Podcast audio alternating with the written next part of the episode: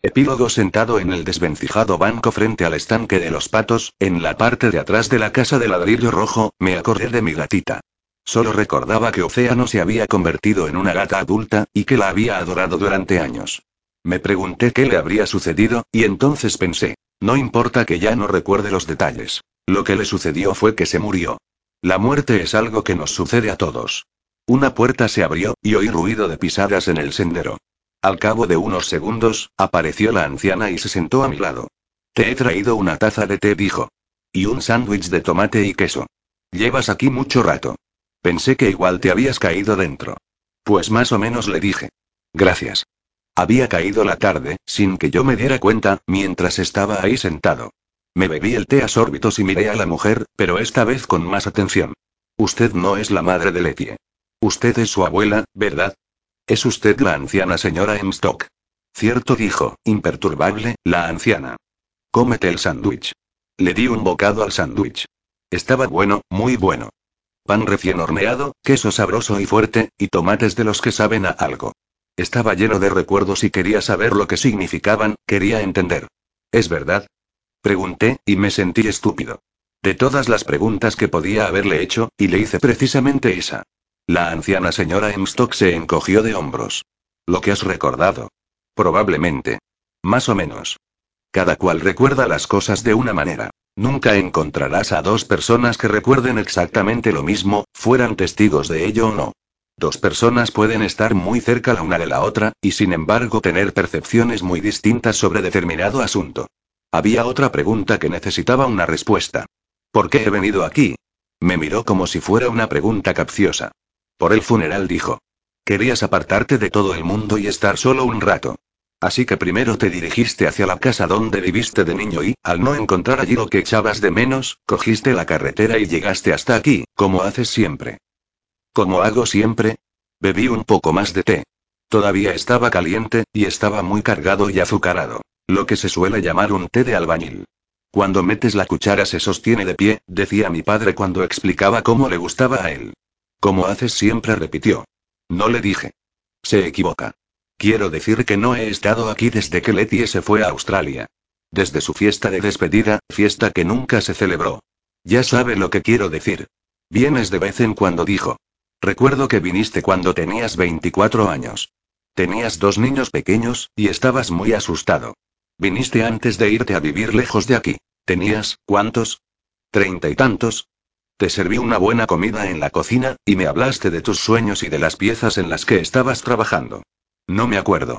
Se apartó el cabello de los ojos. Es más fácil así. Di un sorbo al té y me terminé el sándwich. La taza era blanca, y el plato también. La infinita tarde de verano estaba llegando a su fin. Volví a preguntar. ¿Por qué he venido hasta aquí? Letty quería que lo hicieras, dijo alguien. La persona que había dicho aquello paseaba alrededor del estanque. Una mujer con un abrigo marrón y unas grandes botas de goma. La miré, confundido. Parecía más joven que yo. La recordaba más grande, como a una adulta, pero en ese momento me percaté de que no debía de haber cumplido los 40. La recordaba más corpulenta, pero lo que tenía era mucho pecho, y era atractiva, con el atractivo de una mujer de campo. Seguía siendo Ginny Emstock, la madre de Letty, y no había cambiado nada. De eso estaba seguro. Seguía aparentando cuarenta y tantos años, como cuando la conocí. Se sentó en el banco, al otro lado de mí, de modo que en ese momento estaba flanqueado por dos Emstocks. Creo que Letty solo quiere saber si mereció la pena. ¿Si mereció la pena? Tú, dijo la anciana, en tono cortante. Letty hizo algo muy grande por ti, dijo Ginny. Creo que más que nada quiere saber qué pasó después, y si ha merecido la pena todo lo que hizo. Ella se sacrificó por mí. En cierto modo, cariño, dijo Ginny. Los pájaros de hambre te arrancaron el corazón. Gritabas desconsoladamente mientras morías. No pudo soportarlo. Tenía que hacer algo. Intenté recordar aquello. No es así como yo lo recuerdo, dije. Entonces pensé en mi corazón. Me pregunté si seguiría estando allí aquel frío fragmento de puerta, y si, de seguir allí, era un regalo o una maldición. La anciana resopló. ¿No te acabo de decir que nunca encontrarás a dos personas que recuerden lo mismo? ¿Puedo hablar con ella? ¿Con Letty? Está dormida, dijo la madre de Letty. Se está recuperando. Todavía no puede hablar. No hasta que regrese de donde está, dijo la abuela de Letty, haciendo un gesto, pero no habría sabido decir si señalaba el estanque o el cielo. ¿Y eso cuándo será? Cuando esté recuperada y lista para volver, dijo la anciana, mientras su hija añadía. Pronto. Bueno. Si me ha traído hasta aquí para verme, dejaré que me vea. Y nada más decirlo, supe que ya me había visto. ¿Cuánto tiempo estuve sentado en el banco, contemplando el estanque? Mientras yo la recordaba, ella me había estado examinando. Oh, ya me ha visto, ¿verdad? Sí, cielo. ¿Y he aprobado? El rostro de la anciana que tenía a mi derecha resultaba indescifrable a la escasa luz del atardecer. La mujer sentada a mi izquierda dijo, no se puede aprobar o suspender en el hecho de ser persona. Dejé el plato vacío en el suelo. Creo que estás mejor que la última vez que te vimos, dijo Ginny Emstock. Para empezar, te está creciendo un corazón nuevo. En mi recuerdo, aquella mujer era una montaña, y yo había llorado y temblado acurrucado en su pecho. Ahora era más pequeña que yo, y no podía imaginármela consolándome, no de ese modo. Había luna llena sobre el estanque.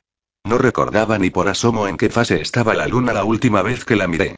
De hecho, ni siquiera recordaba cuando me había parado a mirar la luna por última vez. ¿Y qué va a pasar ahora? Lo mismo que pasa siempre que vienes por aquí, dijo la anciana. Volverás a casa. Ya no sé dónde está mi casa, les dije. Siempre dices lo mismo, dijo Ginny. En mi recuerdo, Letty seguía sacándome una cabeza. Después de todo, tenía 11 años. Me pregunté qué vería a quién vería si la tuviera delante. En el estanque también había una luna llena, y me puse a pensar, sin darme cuenta, en los santos locos de la historia antigua, los que iban a pescar la luna en un lago, con redes, convencidos de que el reflejo en el agua era más fácil de atrapar que el globo suspendido en el cielo. Y, naturalmente, es más fácil. Me levanté y me acerqué a la orilla del lago. Letty dije, en voz alta, intentando ignorar a las dos mujeres que tenía detrás, gracias por salvarme la vida. No debería haberte llevado con ella la primera vez, cuando fue a buscar el principio de todo, resopló la anciana señora Emstock. Hubiera sido mejor que lo arreglara ella sola sin nada que pudiera distraerla. No necesitaba que tú fueras a hacerle compañía, fue una estupidez. En fin, le servirá de lección para la próxima vez. Me volví y miré a la anciana señora Emstock. ¿De verdad recuerda el momento en que se hizo la luna? Recuerdo muchas cosas, respondió. Volveré por aquí. No te hace falta saberlo, dijo la anciana.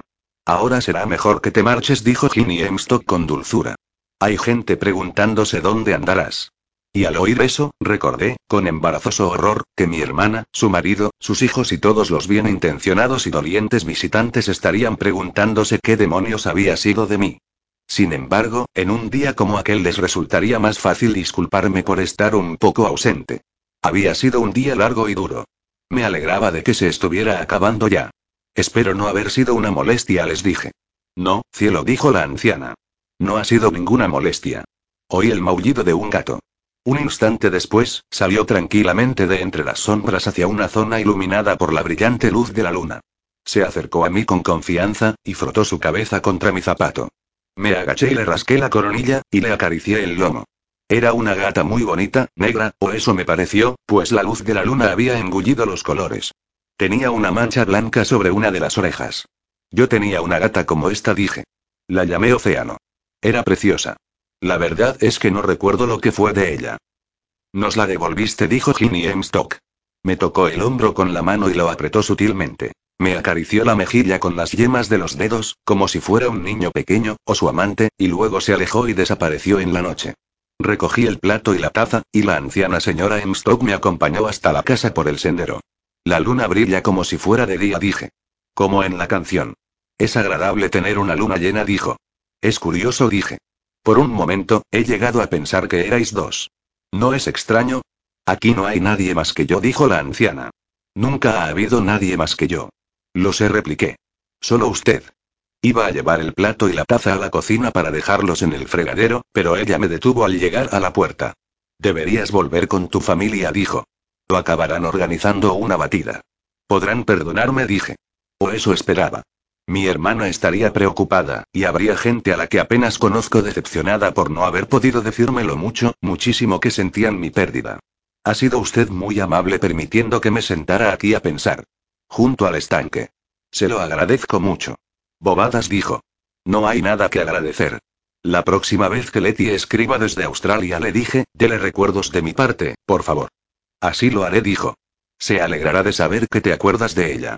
Me subí al coche y puse en marcha el motor. La anciana se quedó en la puerta, observándome con cortesía, hasta que maniobré y enfilé hacia la carretera.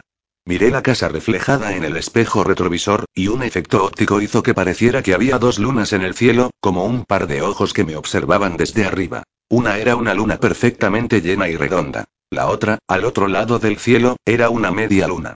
Me picó la curiosidad y me di la vuelta para mirar hacia atrás. Sobre la casa no había más que una única media luna, serena, pálida y perfecta. Me pregunté qué habría producido el efecto óptico de las dos lunas, pero fue solo un momento. Enseguida lo descarté.